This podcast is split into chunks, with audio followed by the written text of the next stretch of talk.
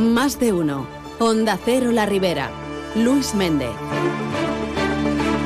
Buenos días, les contamos la actualidad de este viernes 16 de febrero. El Ayuntamiento de Almusafes ha iniciado los trámites para rescindir el contrato con la dirección facultativa de la obra y la empresa constructora del balneario urbano.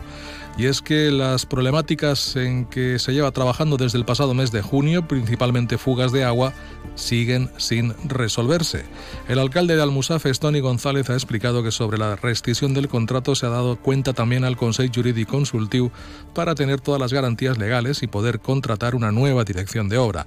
González ha querido aclarar que estos retrasos y las nuevas obras que tengan que ejecutarse no costarán ni un euro a las arcas municipales, puesto que la intervención urbanística todavía se encuentra en plazo de garantía y se le imputará a la empresa constructora todos los gastos derivados del mantenimiento y retraso en la reapertura de este balneario.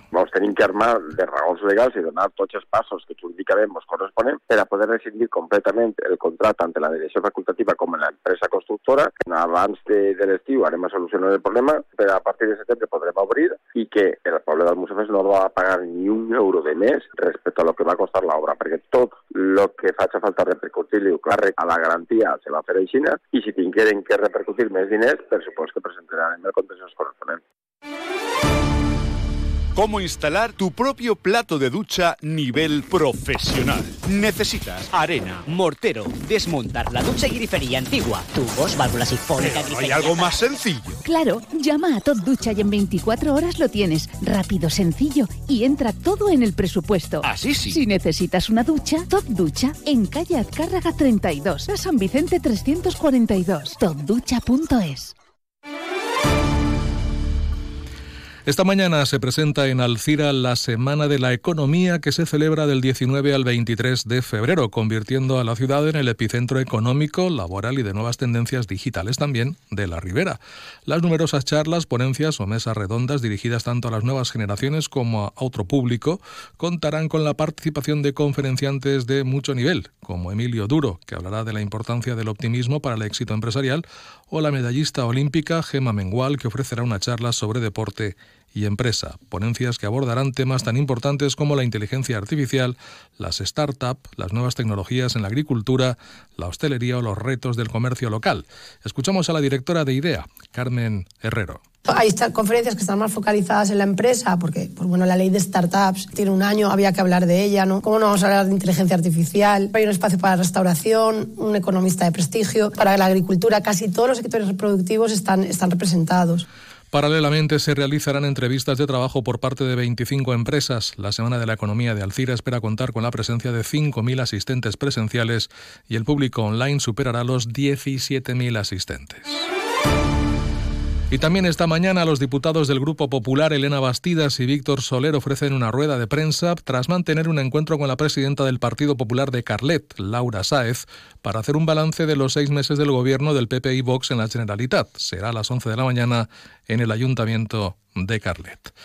Y el Ayuntamiento de Yombay ha recibido 100.000 euros en subvenciones de la Diputación de Valencia, con lo que luchar contra el cambio climático y mejorar la gestión de los residuos. El alcalde, Boro Climent, ha querido destacar los 28.500 euros con los que mejorar el servicio de recogida puerta a puerta y gracias a que el municipio ha logrado tener un porcentaje de separación selectiva del 58%. Con esta ayuda se podrá cerrar el área de emergencia, al igual que va a hacer el municipio de Antella. Por otro lado, se podrán realizar actuaciones en materia de gestión forestal y prevención de incendios con la mejora de caminos forestales. Se abrirán variantes en senderos homologados, concretamente en el Alt del Besorí, Baixada del Barranc de Ferrando y Barranc del Tío Traca, y se restaurarán los corrales de ganado blanc y del Estepar. Escuchamos al alcalde de Yombay. Tot això ajudarà a la prevenció d'incendis i a la millora de la gestió forestal. Llombany és un poble amb un potencial mediambiental envejable i hem de continuar treballant conjuntament amb altres administracions per atendre en les millors condicions possibles. En definitiva, unes subvencions que ens ajudaran a reaccionar contra el canvi climàtic, que Llombany continua sent un referent en la gestió del medi ambient. Además, se ha concedido 12.000 euros para la instalación solar fotovoltaica de autoconsumo en el auditorio de Yombay. Y volvemos al CIRA porque el ayuntamiento ha solicitado una reunión con el secretario autonómico de Agricultura para dar solución a la problemática de los jabalíes y resolver las discrepancias respecto a la solución pactada con una empresa del municipio para gestionar los cadáveres de los animales abatidos en el término municipal. El concejal de Agricultura y Servicios, Enrique Montalbá, busca llegar a un entendimiento con la Consellería para que la ciudad pueda disponer de un espacio más próximo que el habilitado en Picassent a la hora de depositar les piezas cazadas. Nosaltres hem demanat una reunió en el secretari autonòmic per a intentar tancar este tema d'una forma positiva per totes les parts, perquè crec que la conselleria ja s'ha donat compte que la solució de que se deixa, que els caçadors no poden caçar més quantitat d'animals que estan caçant ara si no li se dona d'un espai per depositar les peces.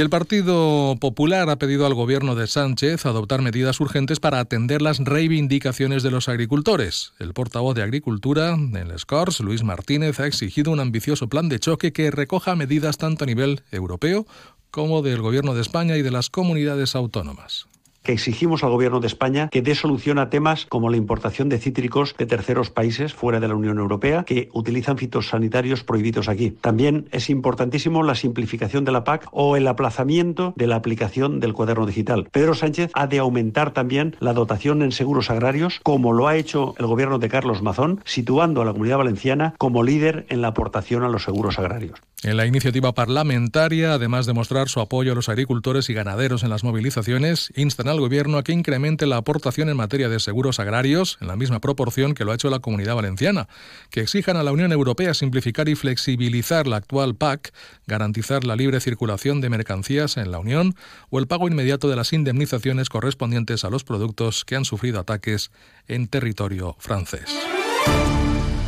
Y hablamos de fiestas. Abraham Mateo, Lala Love You, La Fúmiga o Azúcar Moreno actuarán en las fiestas mayores de Cullera que se celebrarán del 6 al 14 de abril. El ayuntamiento ha preparado una programación de conciertos muy amplia que comprende todos los géneros musicales y públicos. Los conciertos nocturnos dirigidos al público más joven se celebrarán en el aparcamiento de la Rada, mientras que el resto tendrá lugar en dependencias, en zonas municipales y barrios con el objetivo de acercar la fiesta a todos los rincones del municipio. Esta oferta festiva complementa a los actos tradicionales de las fiestas en honor a la Virgen del Castillo con las auroras y también se va a contar con numerosas mascletas y castillos de fuegos artificiales. La concejal de fiestas, Susi Meliá, nos comenta las pirotecnias que van a participar. Es el segundo año que apostamos por el tema de la pirotecnia, dando diversidad a que acudan a Cullera eh, diferentes uh, empresas del sector. Vienen la pirotecnia de, de Hermanos Caballer,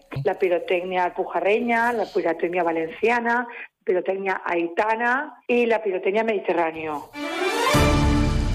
Y en página de sucesos, la unidad medioambiental de la Policía Local de Algemesí ha interceptado un vehículo cuyo conductor, lejos de detenerse en el control, ha acelerado a gran velocidad para evitar que los agentes le detuvieran, provocando que uno de ellos tuviera que lanzarse al suelo para esquivarlo y no ser atropellado. Inmediatamente se inició una persecución a lo largo de tres kilómetros en los que el individuo circulaba a gran velocidad y sin respetar las señales de tráfico. Finalmente era detenido y se enfrenta a diferentes delitos contra la seguridad vial, robo y atentado a la autoridad, entre otros. Cabe señalar que el conductor ni siquiera tenía permiso de conducir, mientras que se investiga a una tercera persona encargada de alquilar el vehículo que tenía que haber sido devuelto el pasado mes de noviembre, por lo que también se le acusará por esta circunstancia y por ser cooperador necesario para que el detenido cometiera los otros delitos. Y en cuanto al tiempo, hoy se esperan cielos nubosos con posibilidad de algunas precipitaciones débiles, vientos flojos y temperaturas que bajan respecto a las de ayer. Contarles que el Ayuntamiento de Sueca, a través de la Concejalía de Juventud, ha preparado una fiesta de carnaval para hoy, para esta tarde. A las 6, trovada el Par del Estación y a continuación pasa calle con charanga hasta el Casal Jove, donde se realizará el resto de animación a partir de las 7 de la tarde. Pues registramos en estos momentos 15 grados en la ciudad de Alcira. Les dejamos ya con Carlos Alsina y más de uno aquí en la sintonía de Onda Cero La Ribera. Que tengan un feliz viernes. Buenos días.